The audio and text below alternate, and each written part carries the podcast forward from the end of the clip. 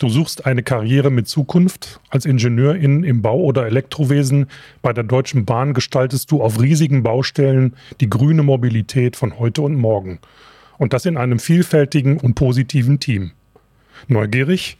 Alle Informationen und Jobs bei der Deutschen Bahn findest du unter deutschebahn.com slash ing-karriere.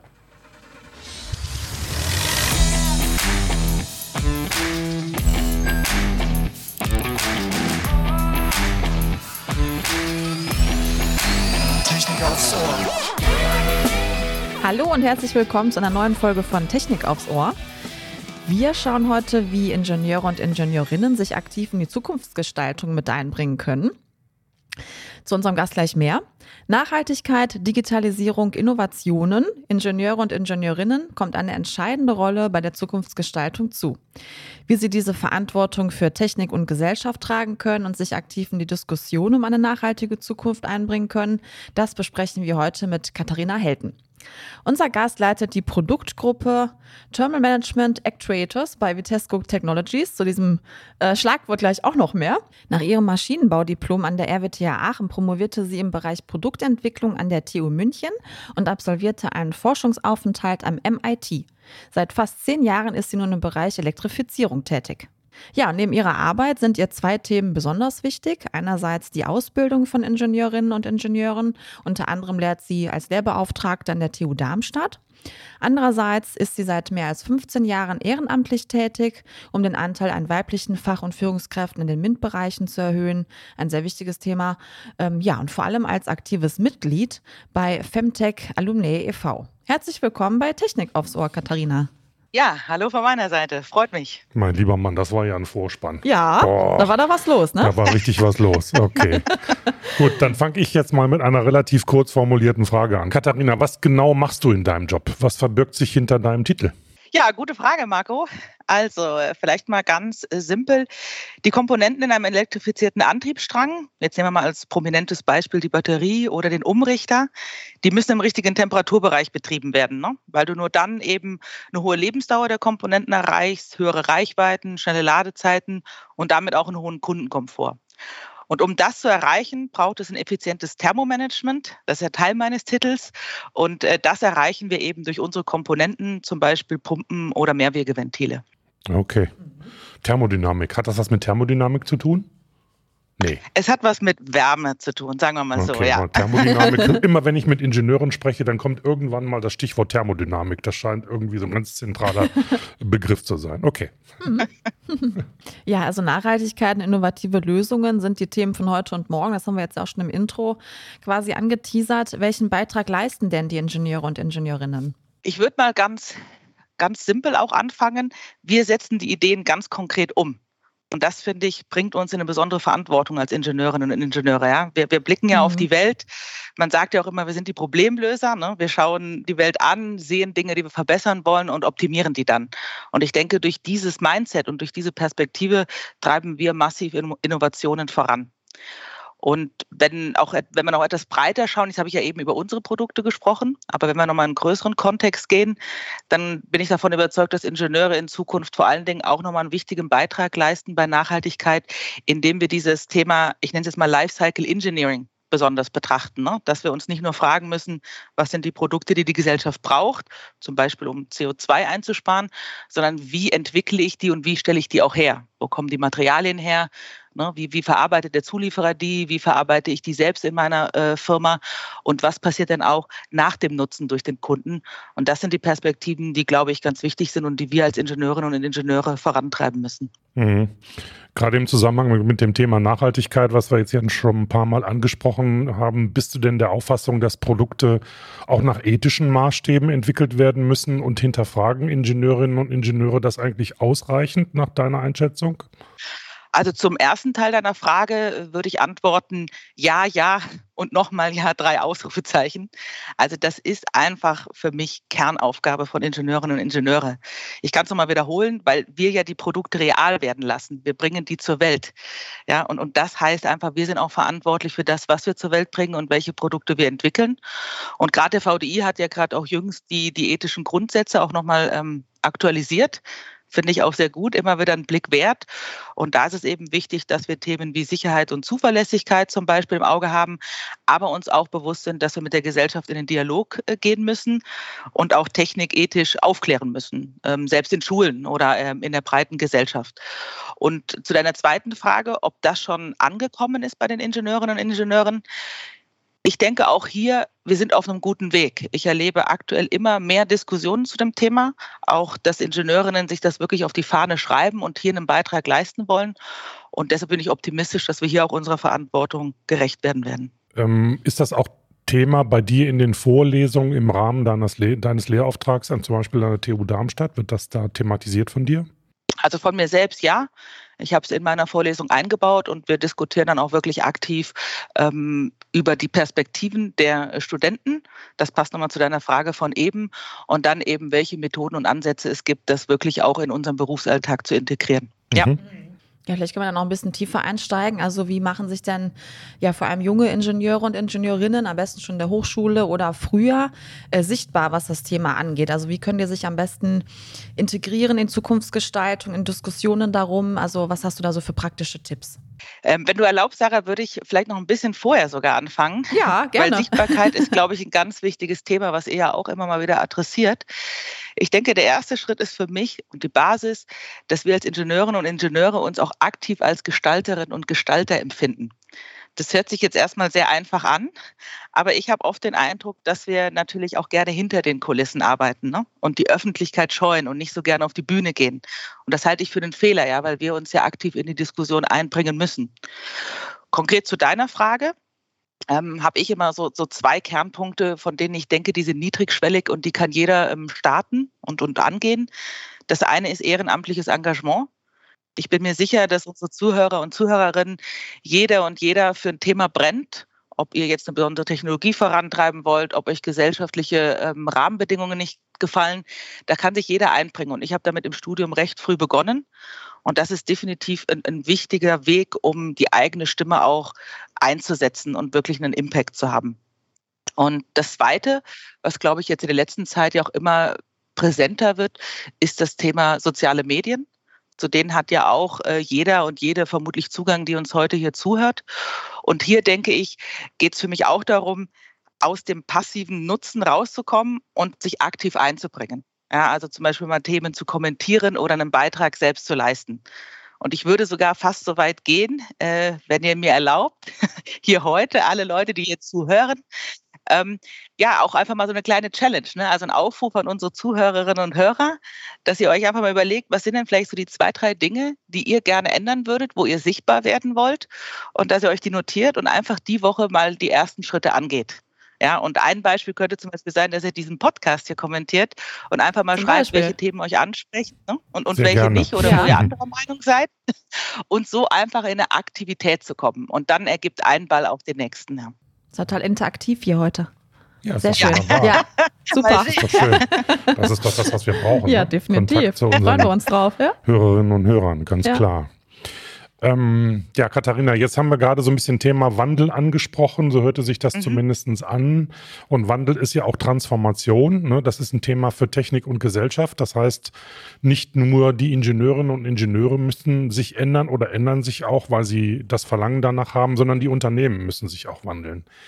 Wie kommen denn Firmen an Mitarbeiter und Mitarbeiterinnen, äh, die gerne äh, ja, sage ich mal, die gerne verändern wollen. Sind die Firmen dafür in Deutschland bereit oder muss da noch was getan werden? Meiner Einschätzung nach sind sie bereit, weil sie durch externe und interne Einflüsse meiner Einschätzung nach sehen, dass sie sich wandeln müssen und eine Veränderung vorantreiben müssen.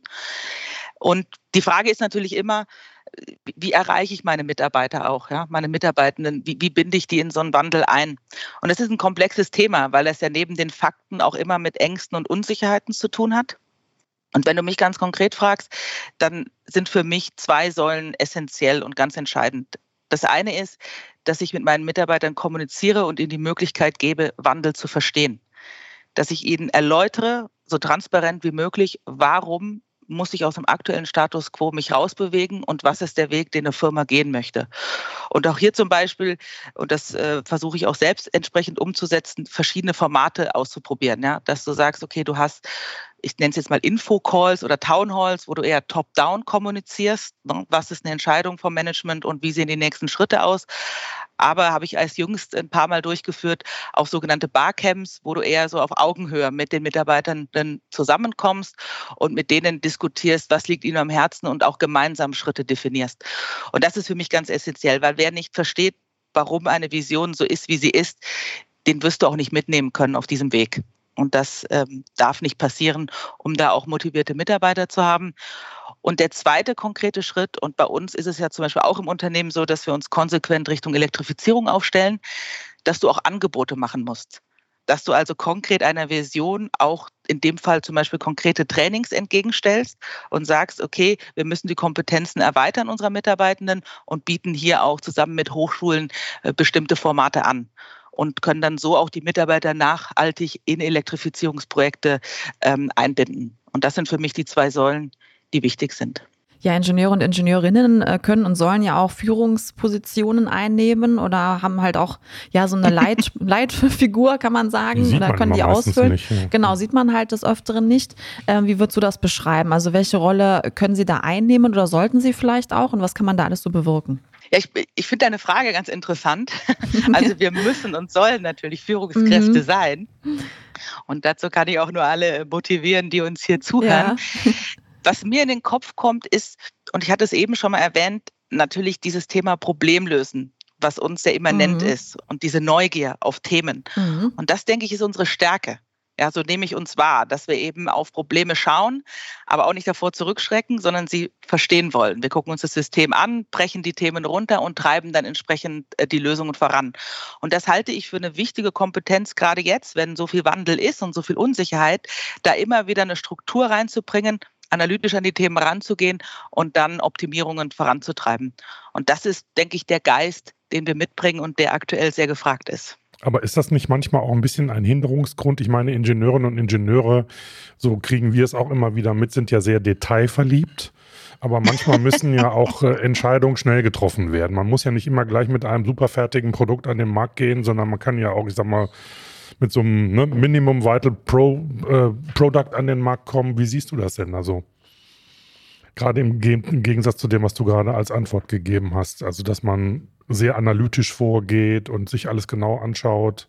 Ist das nicht manchmal auch ein ja, wobei, Hinderungsgrund? Also, ich, ich, sehe das gar nicht so als Widerspruch, ehrlich gesagt, okay. weil ich habe ja analytisch gesagt und das Detail, wie du sagst, lieben manche, aber gar nicht alle. Mhm. Und ähm, ich persönlich auch, dass ich sage, okay, gerade auch in dem, wie wir rangehen, haben wir auch die Chance zu abstrahieren und dann entsprechend auch zu sagen, okay, was sind die großen Felder und dann äh, Themen im, im Großen und auch zügig anzugehen. Also würde ich gar nicht so unbedingt zustimmen, Marco, dass immer mhm. alle Ingenieure so detailverliebt sind. Es gibt sicherlich alle, alle Varianten da. Ja, okay. Gut. Aber es braucht natürlich auch die Detailexperten, ähm, ne? die ja auch wirklich ja, ja. da nochmal reingehen. Ne? Ja, Auf jeden. Fall. Mhm. Ja, jetzt äh, sehen wir uns ja mit einem starken Fachkräftemangel äh, im MINT-Sektor konfrontiert. Also alleine im ersten Quartal 2022 fehlen ja über 151.000 Fachkräfte, wie unser Ingenieurmonitor belegt. Also das werden wir auch in den Shownotes nochmal hinterlegen. Ähm, ja, was kann denn helfen? Also junge Menschen für Technik zu begeistern, dass wir da irgendwie entgegenwirken können, ähm, ist ja wirklich eine prekäre Lage. Ja, also da bin auch ich immer wieder echt überrascht, mhm. aber traurig überrascht, wenn ich die mhm. Zahlen lese. Wenn ich es entscheiden könnte, ist für mich ein ganz wichtiger Punkt, müssen wir das Thema Technik bereits in der Schule verpflichtend in den Fächerkanon integrieren. Mhm. Es ist für mich ehrlicherweise ein Unding, dass junge Menschen die Schule durchlaufen und wenn sie Glück haben, über Technik stolpern aber auch ganz ohne Technik auskommen können. Ne? Dass sie keine Zeile kodiert haben und mhm. dass sie kein technisches Experiment gemacht haben. Und das ist für mich ein Zustand, den wir so nicht akzeptieren können. Das betrifft den Fachkräftemangel, Sarah, den du gerade mhm. angesprochen hast. Aber für mich geht es auch um mündige Bürgerinnen und Bürger, die wir brauchen, ne? die Technologie Klar. bewerten können, auch hinterfragen können und richtig anwenden können. Und das ist für mich Thema Nummer eins, wo wir ran müssen, ne? dass wir das ähm, wirklich in die Masse bringen, das Thema Technik und das in frühen Jahren. Mhm. mhm. Darüber hinaus, und da gibt es auch viele Aktivitäten, die ich sehr, sehr befürworte, ist natürlich das, der Zusammenschluss von Schulen, Industrie und auch Verbänden, um wirklich Schülerinnen und Schülern frühzeitig die Faszination von Technik zu übermitteln. Also es gibt ja jetzt Girls Days und Boys Days oder jetzt jüngst war ja auch die Ideenexpo. Und das finde ich richtig klasse Formate, weil da natürlich Ingenieurinnen und Ingenieure wirklich authentisch auftreten und ihre Faszination weitergeben. Weil ich denke, vielfach haben die Schülerinnen und Schüler gar kein richtiges Bild, was macht eigentlich ein Ingenieur. Mhm, ja. Und das würde mich auch noch mal so zum letzten Punkt bringen ich habe oft den Eindruck, dass wir Ingenieurinnen und Ingenieure, beziehungsweise unser Beruf, so ein dröges Image hat. Ne? Und in Kombination so mit dem Daniel Düsentrieb, ja, der am liebsten den ganzen Tag im, im Hobbykeller steht und bastelt. Und äh, davon, die gibt es und das ist auch wichtig und richtig, dass es die gibt. Aber es gibt ja auch so viel mehr, so viel mehr Typen. Ich selbst zum Beispiel war nie so ein Tüftler-Typ, aber ich bin fasziniert von Technik. Ich liebe komplexe technische Systeme, ich will die verstehen und ich will Menschen befähigen, diese Technik zu realisieren. Und indem wir, glaube ich, breiter gehen, gewinnen wir mehr Leute, weil die einfach dann für sich viel mehr Perspektiven auch in der Technik sehen. Und das wäre mir ein Anliegen und das passt wieder zu der Sichtbarkeit, die wir gerade diskutiert haben, ne? dass wir da einfach dieses gesamte Spektrum ähm, entsprechend vermitteln können. Ja, dann kommen wir doch mal an äh, dieses Thema Image und Ingenieur und manchmal dröge und nicht interessant genug. Da gehen ja Vorstellung und Wirklichkeit mit dem Start in Berufsleben ja manchmal auch auseinander. Wie sieht denn zum Beispiel dein Alltag mit deinem Team bei dir in, im Unternehmen aus? So einfach mal als praktisches Beispiel, um dem Ganzen mal entgegenzuwirken, dass das alles nur trocken genau, ist und langweilig. Um mal zu sagen, wie spannend das eigentlich ist, dass es keine Alternative gibt. Jetzt muss ich natürlich vorweg sagen, wenn du mich so fragst, es ist natürlich ein Alltag einer Führungskraft, den ich lebe. Das unterscheidet sich nochmal so ein bisschen von dem, den Entwicklerinnen und Entwickler haben, aber vieles davon ist sicherlich vergleichbar. Ähm, was prägt meinen Alltag? Nummer eins, mein Alltag ist permanent und immer international. Ja, das heißt, ich arbeite in einem globalen Konzern und ich bin immer in globalen Runden, weil du ja auch viele Themen zum Beispiel innerhalb der Regionen abstimmen musst. Und ich habe zum Beispiel gar nicht erwartet, obwohl ich viel im Ausland war, im Studium und in der Promotion, dass ich wirklich 80, 90 Prozent meines Tages auf Englisch und international unterwegs bin. Und das finde ich unglaublich bereichernd ja, weil du einfach viele Menschen triffst, viele verschiedene Perspektiven triffst. Und ich empfinde es als bereichernd, auch wenn du so willst, einmal am Tag virtuell um die Welt zu fliegen. Ja, und, und so viele Menschen und ihre Themen äh, kennenzulernen. Und das ist für mich ein Riesen, also das macht, bereitet mir große Freude, ja, so zu arbeiten. Zweiter Punkt, der auch viel diskutiert wird und immer sich auch viele Leute beschweren, ist das Thema Meetings. Ja? wo es immer heißt, oh Gott, wir sind in zu vielen Meetings. Ich bin mir gar nicht sicher, ob wir in zu vielen Meetings sind. Wir sind sicherlich nicht immer in effizienten Meetings. Ja? So viel lässt sich sagen. Aber warum ich das Thema nochmal aufbringe, ist, weil du natürlich hier auch mit vielen Menschen zusammenkommst. Und das ich wiederhole mich ja, ist für mich extrem bereichernd, sich im Team auszutauschen. Und ich als Führungskraft brauche ja diese Meetings, weil ich ja von meinen Projektteams und von meinen Teams die Rückmeldung brauche, wie steht es in dem Projekt, was ist Ihr Vorschlag, wie gehen wir weiter vor und welche Entscheidung brauchen Sie auch von mir, dass ich Sie unterstützen kann. Und das ist dann zum Beispiel auch ein, ein riesen Impact, den ich dann generieren kann. Und das motiviert mich, als Ingenieurin tätig zu sein. Und das geht vielleicht auch nochmal einher mit dem ersten Punkt. Das war mir auch im Studium äh, nicht so klar. Ich habe ja Maschinenbau studiert und dann ist man ja sehr so in seiner Disziplin zu Hause. Ne? Also man, man orientiert sich den gleichen. Und der Berufsalltag ist natürlich anders. Du arbeitest mit allen Disziplinen zusammen und du brauchst auch alle Disziplinen. Ja? Ob das die E-Technik oder die Informatik ist, ob das die Betriebswissenschaften sind. Und ähm, da kann ich auch nur eine Empfehlung geben an alle Hörerinnen und Hörer. Fangt erst gar nicht an, in irgendwelchen Disziplinen zu denken. Es wird euch nirgendwo hinführen. Ihr braucht die Perspektiven, ihr braucht die Breite und behaltet euch immer so einen leanen Ansatz, wirklich mit den Menschen zusammen ähm, nach vorne zu gehen und gar nicht in Silos zu denken. Mhm. Interdisziplinär und international. Ja. Okay. Absolut. Ja. Das ist die Wirklichkeit. Und behaltet euch diesen Spirit, wenn ihr reingeht. Ja. Okay. Ja, wichtiger Hinweis.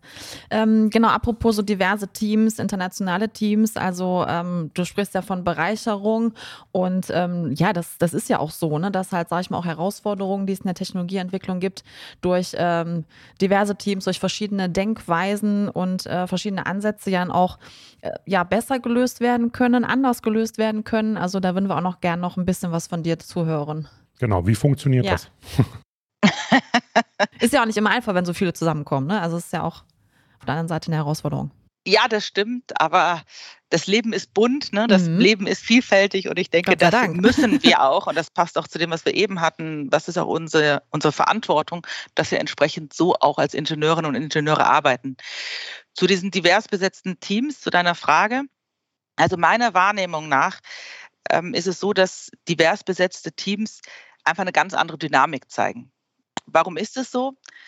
ich nehme wahr und bin überzeugt davon, dass Menschen, die einen, ich nenne es jetzt mal, diversen Hintergrund haben, das heißt, dass sie in einem bestimmten Kontext nicht der vermeintlichen Norm entsprechen, was auch immer das ist im jeweiligen Kontext, dass die oder dass solche Menschen andere Fragen stellen. Ne? Die haben einen anderen Weg hinter sich, die haben andere Perspektiven, die haben vielleicht auch mehr Hürden überbrücken müssen und stellen andere Fragen. Ich würde in der Summe sagen, solche Teams stellen den Status quo mehr in Frage. Und das ist wichtig, wenn es um Innovationen geht, ja, weil wir nur dann uns challengen und wirklich prüfen, was ist der beste Weg für unser Produkt oder für den Service, den wir generieren.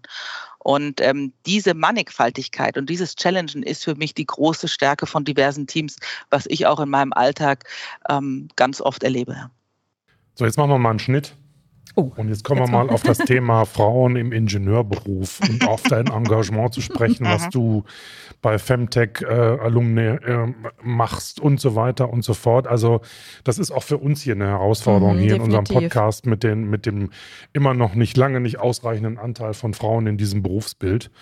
Und mhm. wo immer wir auftauchen und mal sind, dann erlebst du es wirklich klischeemäßig. Da sitzen viele weißhaarige ältere Herren und äh, wenn es mal junge sind, dann mhm. sind es mhm. meistens männliche mhm. ähm, Vertreter.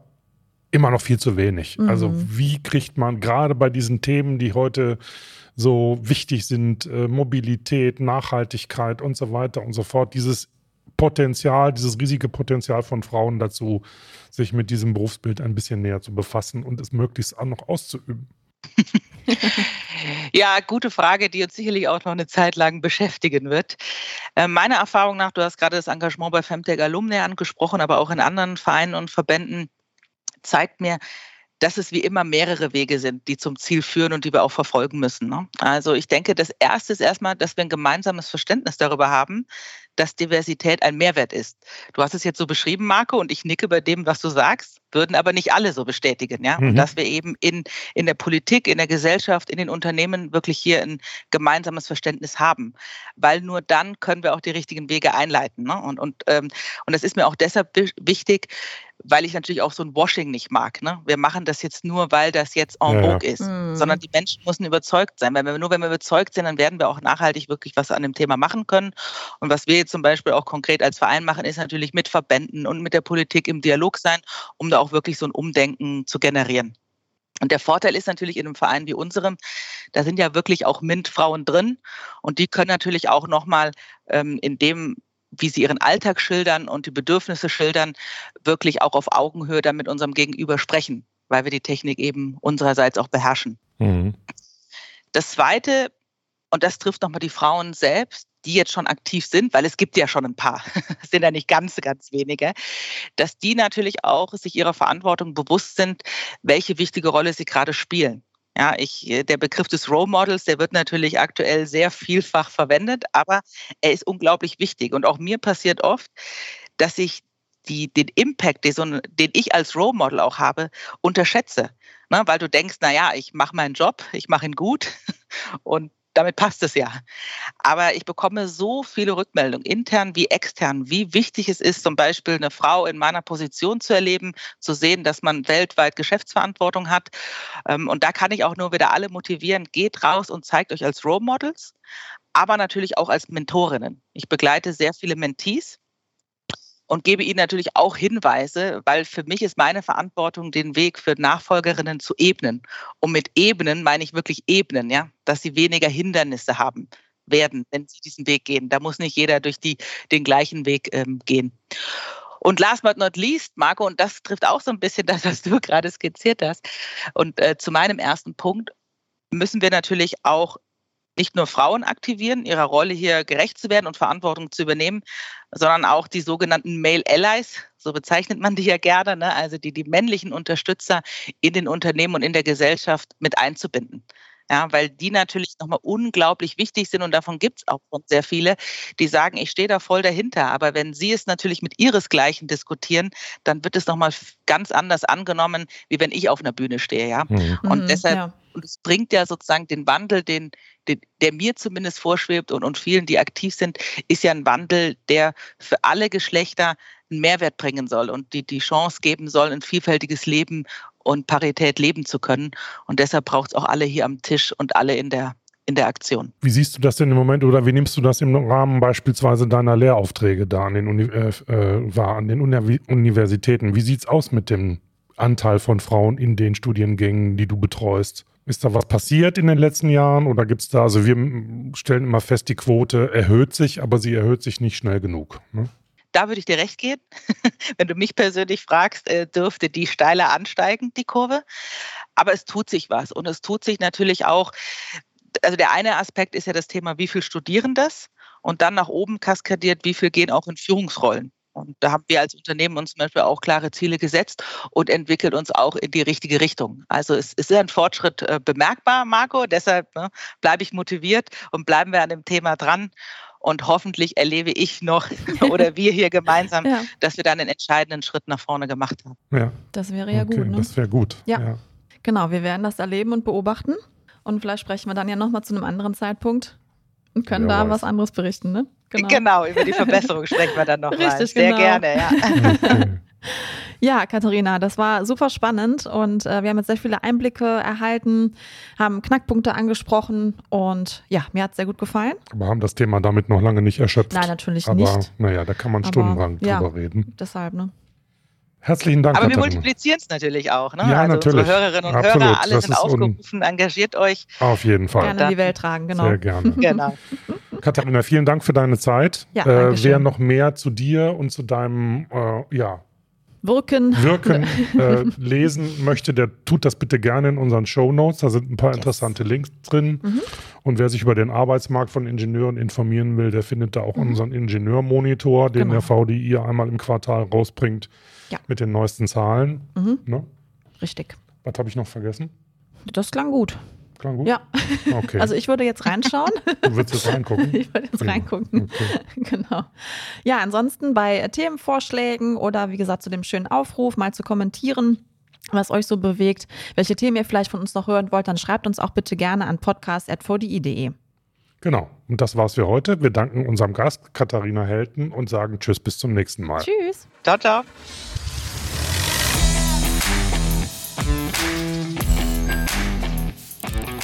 Das Ende dieses Podcasts könnte der Start deines neuen Traumjobs sein. Finde deinen nächsten Karriereschritt in einem von über 700 Jobs im Ingenieurwesen bei der Deutschen Bahn. Erfahre mehr unter deutschebahn.com/ing-karriere.